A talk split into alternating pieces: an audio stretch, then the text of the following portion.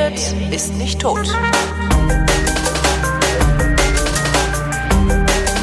Willkommen zum Geschichtsunterricht einer Koproduktion von Print und D-Radio Wissen und wie immer zugeschaltet aus Köln, Matthias von Hellfeld. Hallo Matthias. Ich grüße dich. Thema heute, der, die, das Act of Union. Yes. Was ist das? Habe ich noch nie Naja. gehört vorher, tatsächlich. Ja, wie der Name schon sagt, ein Vertrag über Einheit oder Gemeinsamkeit Ja. oder Zusammengehen. Und in diesem Falle bedeutet der Act of Union aus dem Jahr 1707 das Zusammengehen von England und Schottland zu dem heute noch berühmten United Kingdom.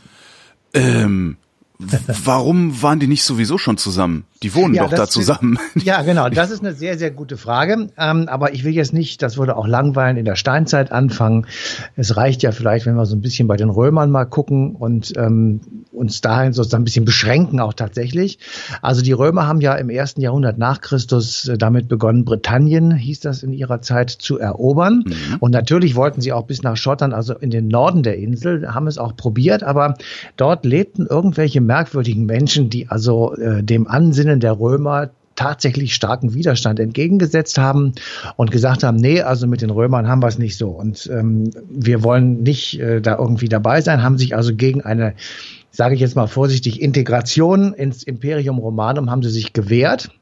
Das heißt, sind die, sind die Engländer äh, nicht so widerstandsfähig gewesen oder fanden die das Die prinzipiell haben- gut? Also, Die, nein, nein, die Briten äh, sind schlicht und ergreifend eingenommen worden von einer Übermacht sozusagen. Die Schotten haben sich gegen diese, natürlich auch für sie immer noch große Übermacht eben erfolgreich gewehrt. Aber man muss ja auch dazu sagen, ähm, vielleicht haben die Briten, äh, haben die Römer es auch nicht ganz so ernst gemeint, weil wenn man heute nach Schottland fährt, dann sieht es immer noch so aus wie damals, nämlich sehr bergig und Ja. sehr gebirgig und felsig, also nicht so richtig heimelig und insofern haben die vielleicht auch nicht so richtig viel Wert darauf gelegt, aber immerhin, in Rom hat das hohe Wellen geschlagen, damals regierte ein Kaiser namens Hadrian und Hadrian hat der dann gesagt, Hadrianswall, Entschuldigung, ja, daher kommt der.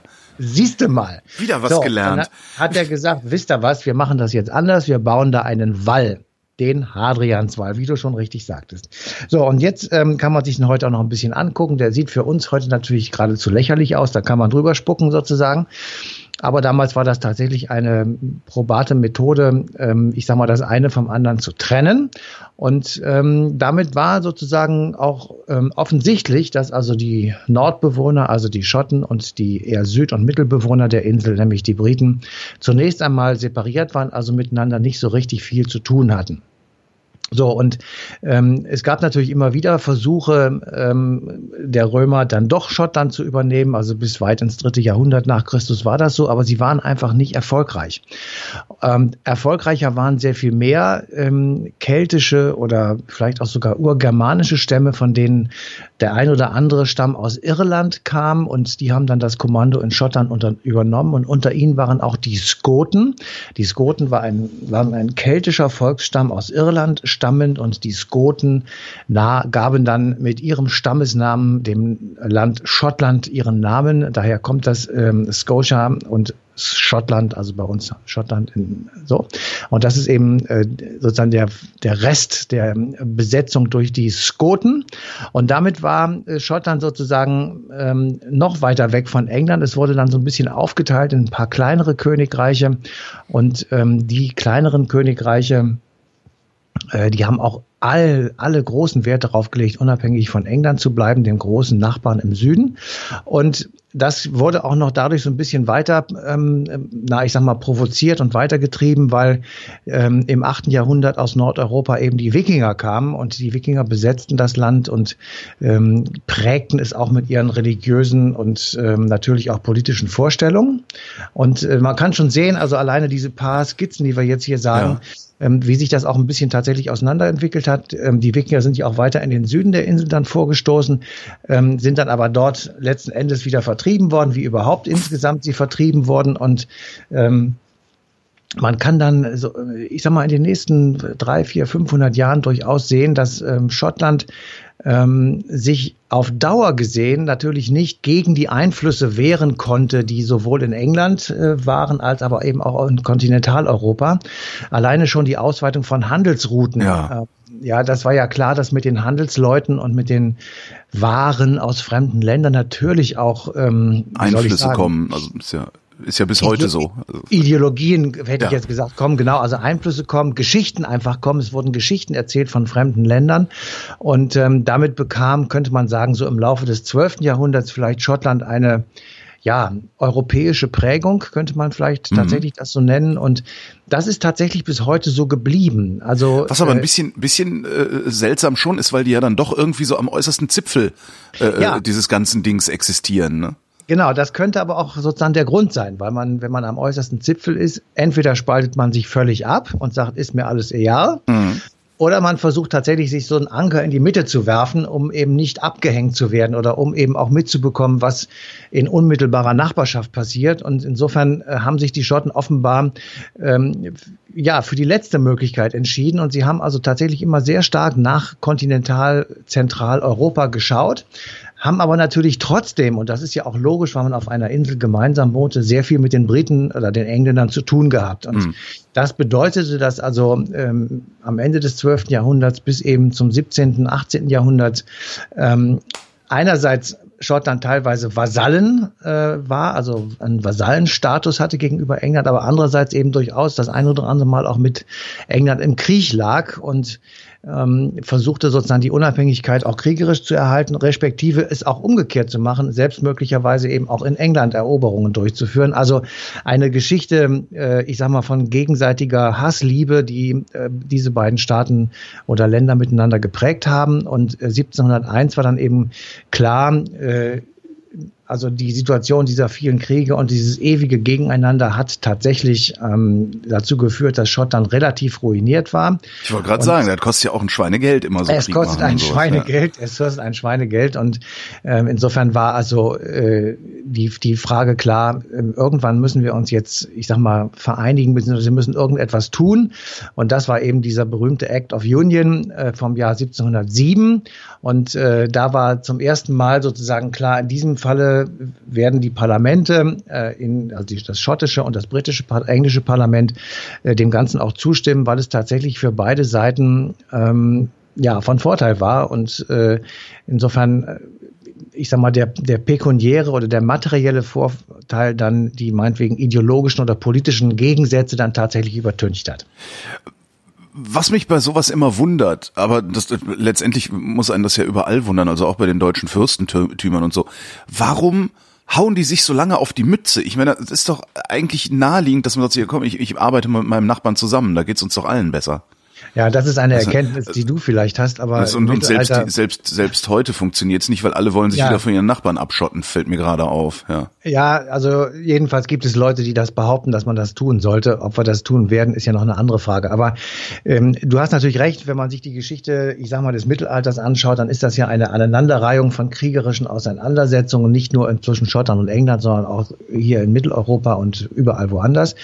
Damals war tatsächlich eben äh, der Krieg ähm, oder die militärische Konfrontation die Fortsetzung der Politik mit anderen Mitteln. Das mhm. ist tatsächlich so. Also wenn man sich nicht einigen konnte, dann wurde in den Krieg gezogen und das Ganze wurde ausgefochten und dann kam irgendein Ergebnis zustande. Und irgendwann hat sich dann, ich sag mal, im Laufe des 20. Jahrhunderts hoffentlich für immer die Erkenntnis durchgesetzt, dass ein Krieg immer von übel ist und auf gar keinen Fall eine vernünftige Lösung hervorbringen wird. Ja, das war auch im 20. Jahrhundert auch das erste Mal, dass die Zivilbevölkerung massiv in Mitleidenschaft gezogen das, wurde im Krieg. Das, Vorher haben die sich ja einfach nur auf dem Schlachtfeld auf die Mütze gehauen und genau. zu Hause war alles in Butter. Ja. Genau. Also jedenfalls, äh, wenn wir die beiden äh, Länder, Schottland und England, uns anschauen und eben tatsächlich feststellen, dass du auf einer Seite Personalunion hattest in der Königs, äh, also in der Königsfrage. Mhm. Also es gab tatsächlich den einen oder anderen König, der sowohl für Schottland als auch für England zuständig war, also Personalunion, aber gleichzeitig eben auch die beiden gegeneinander kämpften. Ähm, jeder hat schon mal das Haus Stuart irgendwie so ein bisschen mitge mitbekommen, also die dann eben auch in England regierten. Spätestens im Erste. Deutschunterricht. Ne? Charles der Erste. Und ähm, so regierte eben auch über Schottland. Also es, man, man war sich schon irgendwie dann auch näher gekommen tatsächlich. Und 1707 war das eben nun anders, weil nämlich, äh, ich sag mal, tatsächlich ähm, der pekuniäre Grund wohl offenbar im Vordergrund gestanden hat.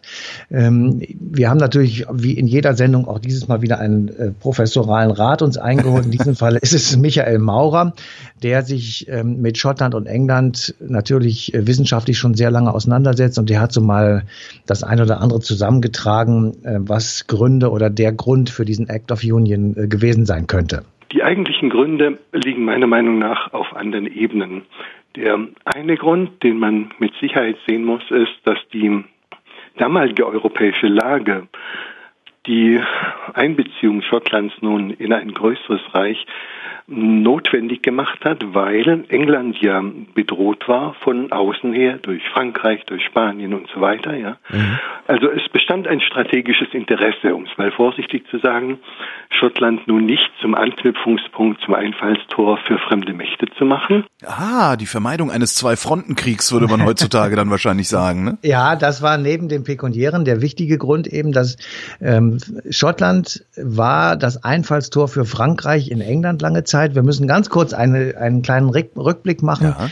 England und Frankreich haben eine sehr, sehr wechselvolle gemeinsame Geschichte, die äh, über viele Jahre hinweg darin bestand, dass England große Besitzungen auf französischem Grund und Boden hatte. Die Bretagne. Äh, Ne? Äh, zum, ja, ihren also Namen ja sogar daher, oder? Teilweise zwei Drittel des Landes. Oh. Ähm, und das war äh, so, dass also im Grunde genommen die, die Franzosen zurückgedrängt waren auf einen ganz kleinen schmalen Streifen und der Rest gehörte England.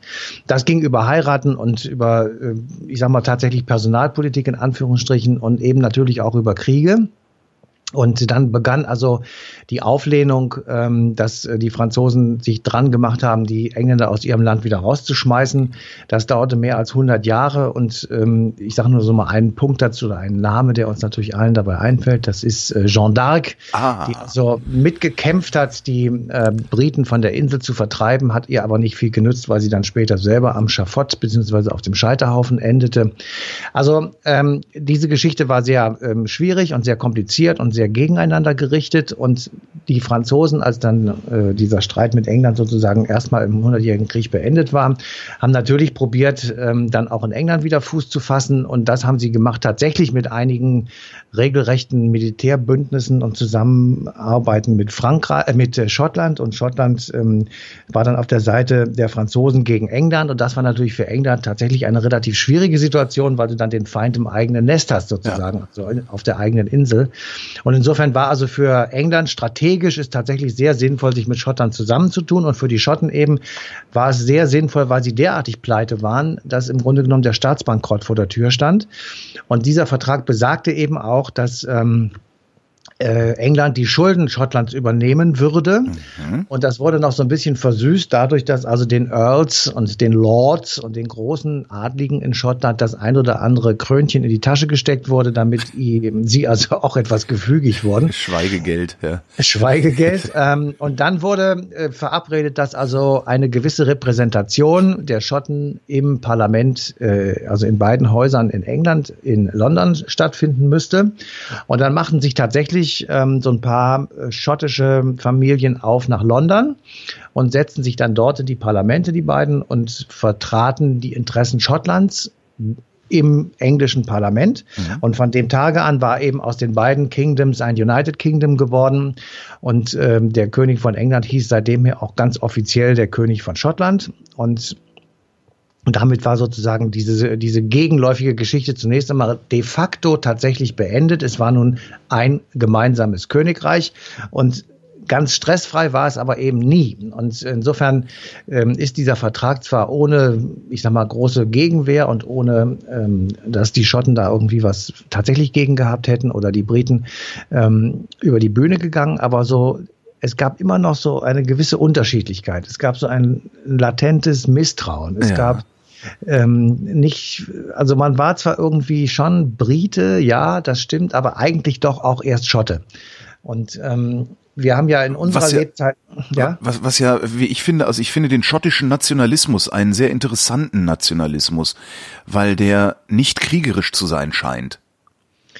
Ja. Also zumindest sagen wir mal seit diesem Act of Union nicht kriegerisch zu sein scheint. Während du, wenn du den irischen Nationalismus dir anguckst, ja. ähm, da gab's halt Terroranschläge und sowas. Ja, aber also das, das, ist, ist, Ja, aber da ist auch die britische, die englische Politik eine andere gewesen okay. und da gab es einen sehr starken Religionskonflikt auf, äh, ja. auf der Insel. Den gibt es in Schottland nicht. Mhm. Ähm, das mag daran liegen, dass die einfach eine andere Entwicklung genommen haben, eine andere Geschichte haben. Aber das ist natürlich, in, wenn man Irland betrachtet, ein ich sag mal, der wesentlichste Punkt, dass die einfach religiös sich nicht mehr ja. vertragen haben. Wobei auch sonst, also, die, ich, ich habe hab halt immer das Gefühl, dass wenn ich mir so Nationalismen angucke, ähm, dass die Schotten diejenigen sind, natürlich immer nur von außen betrachtet, aber dass die Schotten diejenigen sind, die am wenigsten ihre Nachbarn schlecht machen in ihrem eigenen Nationalismus. Ja, das ist im Moment das tatsächlich so der Fall. Das ist, die sind für sich genommen und äh, hocken da oben sozusagen weit weg und äh, fühlen sich wohl und trinken. Das ist irgendwie ganz, ganz komisch. Nette ja. Leute, das ja, stimmt. Genau. Ja, ja.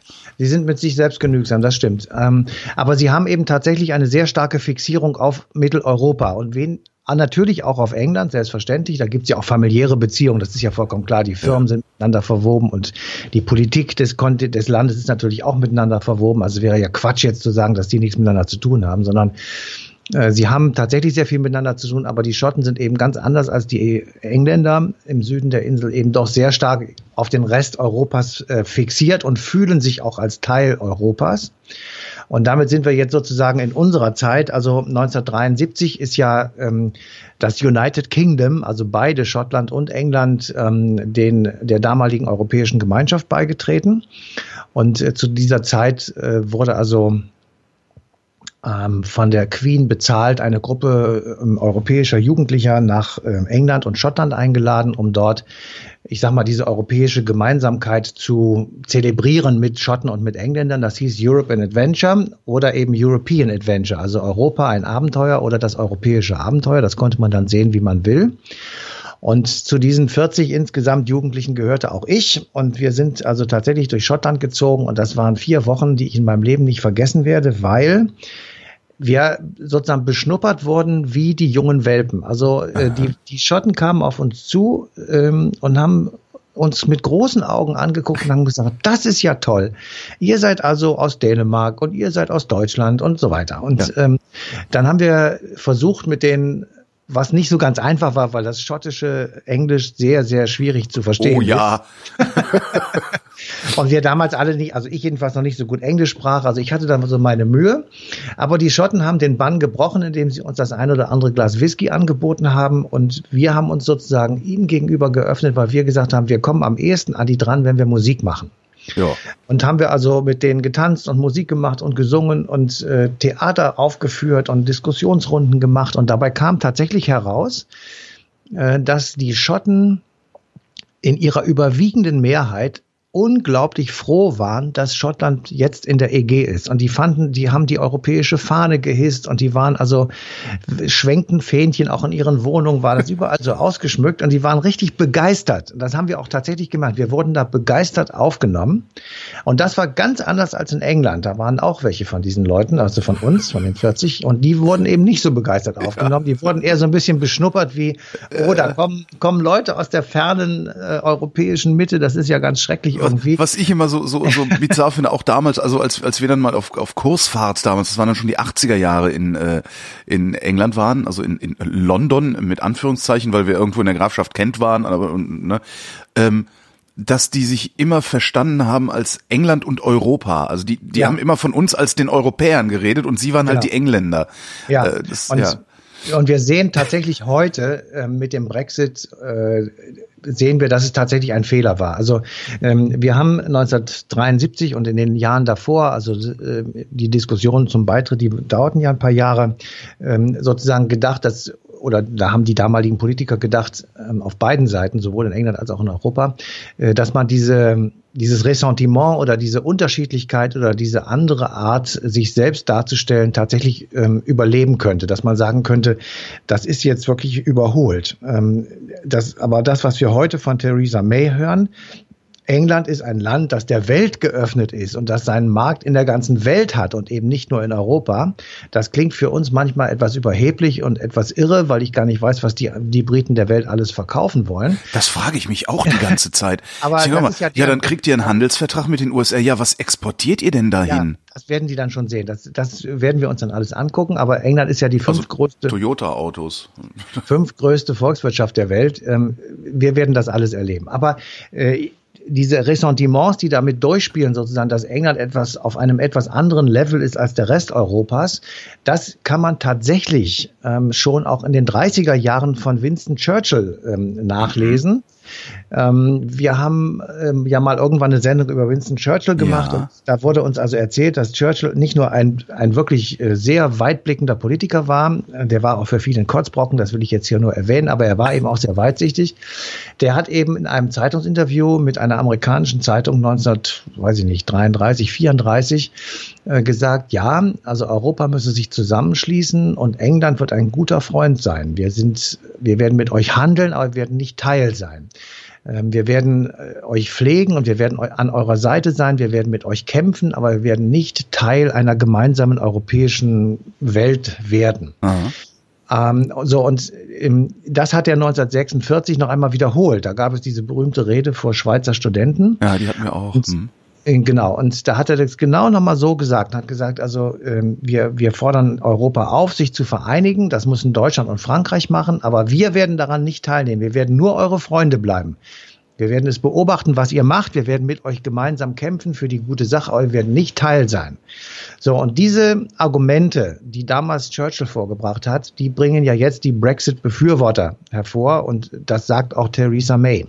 Ob das jetzt noch klappen wird, in dieser sehr arbeitsteiligen und sehr, sehr aufgesplitteten Welt mit vielen, vielen größeren Blöcken, mit vielen Handelsverträgen etc., das werden wir jetzt alles sehen. Aber dass das jetzt so kommt, ähm, ist eigentlich nicht erstaunlich, weil es tatsächlich einem historischen Trend folgt, der eben auch noch einmal sehr deutlich klarlegt, England und Schottland sind in dieser Frage extrem unterschiedlich. Ja, weil in Schottland haben die Menschen mit 62 Prozent dafür plädiert, in der EU zu bleiben.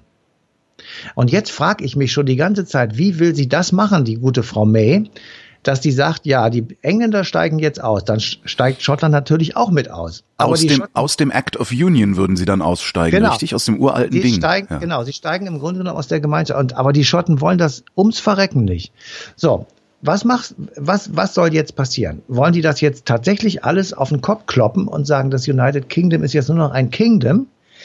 Ähm, ich bin mal gespannt, weil ähm, also es gibt ja so London- und ähm, England-Experten, die sagen, die Schotten werden einknicken. Sie hatten ihre Chance gehabt. Vor zwei Jahren gab es ja. ja. das Referendum und das ist ja knapp für einen Verbleib im United Kingdom ausgegangen. Naja gut, aber da sind die Schotten noch davon ausgegangen, dass das United Kingdom in der European Union bleibt. So ist es. Und äh, die Frage ist jetzt, was passiert jetzt, wenn die tatsächlich, und das ist ja wohl so beschlossen jetzt auch durchs Parlament, dass dieser Brexit also jetzt beantragt wird, dann wird er auch durchgeführt. Das ist ja eine ähm, eine äh, Logik sozusagen, die dann dem Verfahren folgt und damit wäre Schottland aus der EU raus. Und ja ich bin wirklich mal gespannt, auch wie die EU sich verhält, weil also da kommt dann ein Hilferuf sozusagen eines äh, Teiles Europas, sagt, lasst mich bitte drin.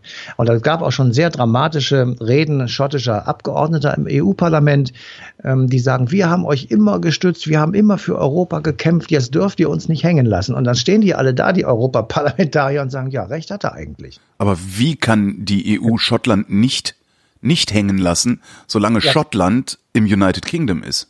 Eben. Das äh, so. Also da muss ja, es muss ja irgendwie eine eine eine physische Grenze zwischen Schottland und und und England existieren, alleine schon um Zölle zu regeln und all all sowas. Ja, ist das, äh, äh, ja. das ist schon irre. Und, ähm, und was macht dann, was macht dann Irland, also Nordirland? Die, die werden ja wahrscheinlich Problem. auch sagen, okay, wenn die Schotten raus können, dann können wir das auch. Genau, gleiches Problem. Und ähm, also wie gesagt, äh, wir haben jetzt mit dem, wir sind ja noch am Anfang dieses Prozesses, aber der wird sehr spannend werden, weil eben ja. tatsächlich damit die Gretchenfrage noch einmal auf dem Tisch liegt, ähm, wie mächtig ist die EU eigentlich, was genau will sie? Und damit wird auch die Rückfrage gestellt an uns, die wir in der EU sind, wie wollen wir das eigentlich haben? Ja. Wollen wir, wollen wir tatsächlich dass die EU sagt, also wenn jemand sagt, ich will da beitreten, dann kann er das auch, dann würde die Ukraine beitreten, dann würde Schottland drin bleiben, würde möglicherweise Nordirland sich wieder vereinigen mit der Republik Irland um dann einfach in der EU drin zu bleiben. Alles dramatische Veränderungen, die sich möglicherweise, ich glaube nicht, dass es so passieren wird, aber die sich möglicherweise eben aus diesem Brexit ähm, und dem damals geschlossenen Act of Union vor 310 Jahren ergeben könnten. Was glaubst du denn, was passieren wird? Also ich glaube, dass da die Macht des Faktischen äh, irgendwann zugreifen wird. Ähm, ich glaube, dass der Brexit-Prozess am Parlament in die Länge gezogen wird in London und dass das nicht so einfach gehen wird. Ähm, ich glaube, dass wir, ähm, das ist aber jetzt wirklich nur, nur Glauben und hat keine, ich kann das nicht begründen in irgendeiner Form, ist auch ein bisschen Hoffnung dabei. Mhm.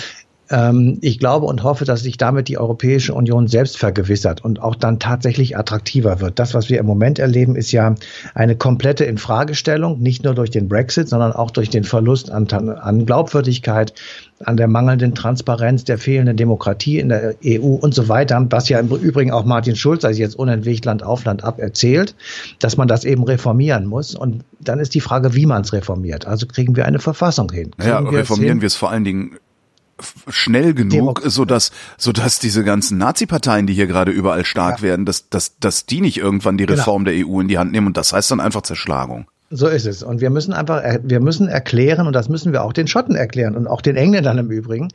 Wir brauchen eine gute Geschichte, wir brauchen eine gute Erzählung über Europa. Und wenn wir die nicht hinkriegen und wenn die nicht gemacht wird, dann werden wir solche Bröselbewegungen, wie wir sie jetzt mit dem Brexit haben, natürlich auch in Zukunft haben. Und dann haben wir hier, und das ist, das ist eigentlich mein Horrorszenario, das Gegeneinander oder das in Konkurrenz befinden von Nationalstaaten. Und diese Nationalstaaten, die kämpfen dann um Rohstoffe und um Absatzmärkte und das ist noch nie gut gegangen. Insofern ähm, ist die, die Gemeinsamkeit in der Europäischen Union, aber das brauche ich ja hier nicht nochmal zu erwähnen, weil das sowieso jeder weiß, ähm, natürlich nicht nur friedenssichernd und wohlstandsmehrend, ähm, sondern eben auch tatsächlich ein, ein Zukunftsprojekt von außerordentlicher Bedeutung. Und wir müssen es jetzt einfach das ist aber einfacher gesagt als getan. Wir müssen es tatsächlich zukunftssicher machen und wir müssen für unsere Kinder und Enkel einfach etwas haben, was wir ihnen erzählen können, warum es gut ist, ein Bürger der Europäischen Union zu, zu sein. Ich will mal ein völlig verrücktes Parallelbeispiel sagen. Ja. Wenn wir uns heute so überlegen, warum haben eigentlich die alten Griechen ihre Götterwelt erfunden, dann mhm. ist eine Erklärung, weil sie es nicht besser wussten. Sie hatten eben noch nicht herausgefunden, ähm, warum sich die, die, Jahreszeiten abwechseln und, und so weiter. Also sie hm. versuchten einfach zu erklären, wie das alles herkommt.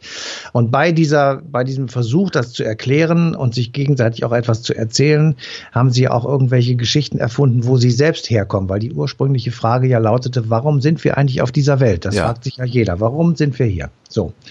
Und ähm, sie haben angefangen, Heldengeschichten zu erzählen und sich auszudenken und zu erklären, warum das so tolle Typen sind, die da in Athen in der attischen Demokratie oder in Sparta in, in der Militärdiktatur leben. Ja, weil sie von Göttern abstammen.